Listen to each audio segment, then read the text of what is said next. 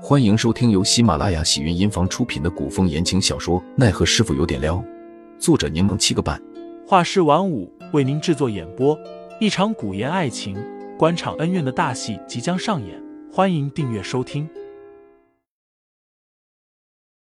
第七十六章：奇怪的凌寒夏，你生气可以打我，我却从未打过你。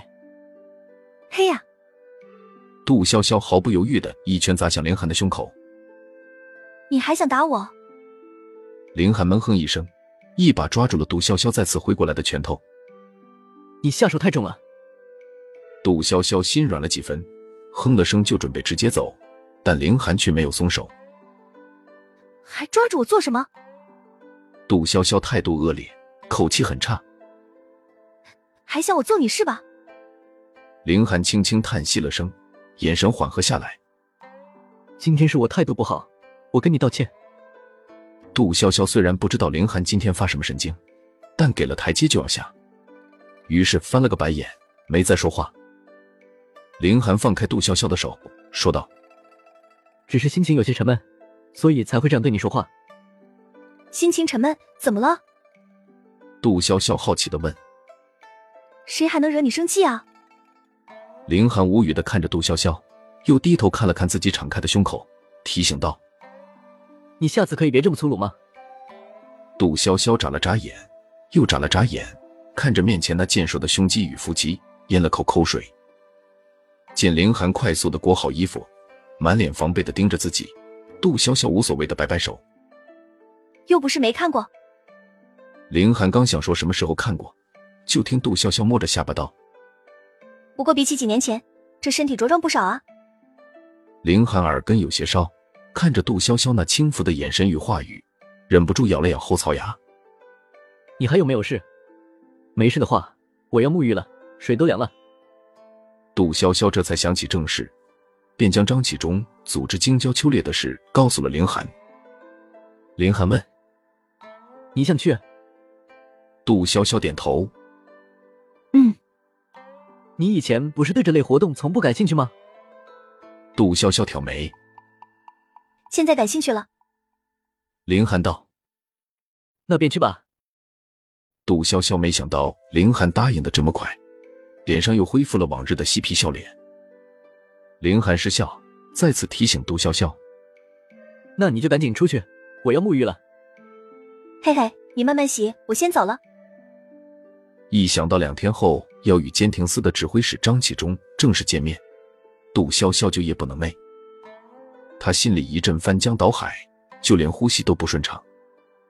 好不容易入睡，恍恍惚惚间发现自己置身火海，眼前是滚烫的火舌，脚下踩着血染的土地，耳边传来各种尖锐的叫声，然后便是那穿着黑色官服的人，手持镶着虎头的长刀砍了下来。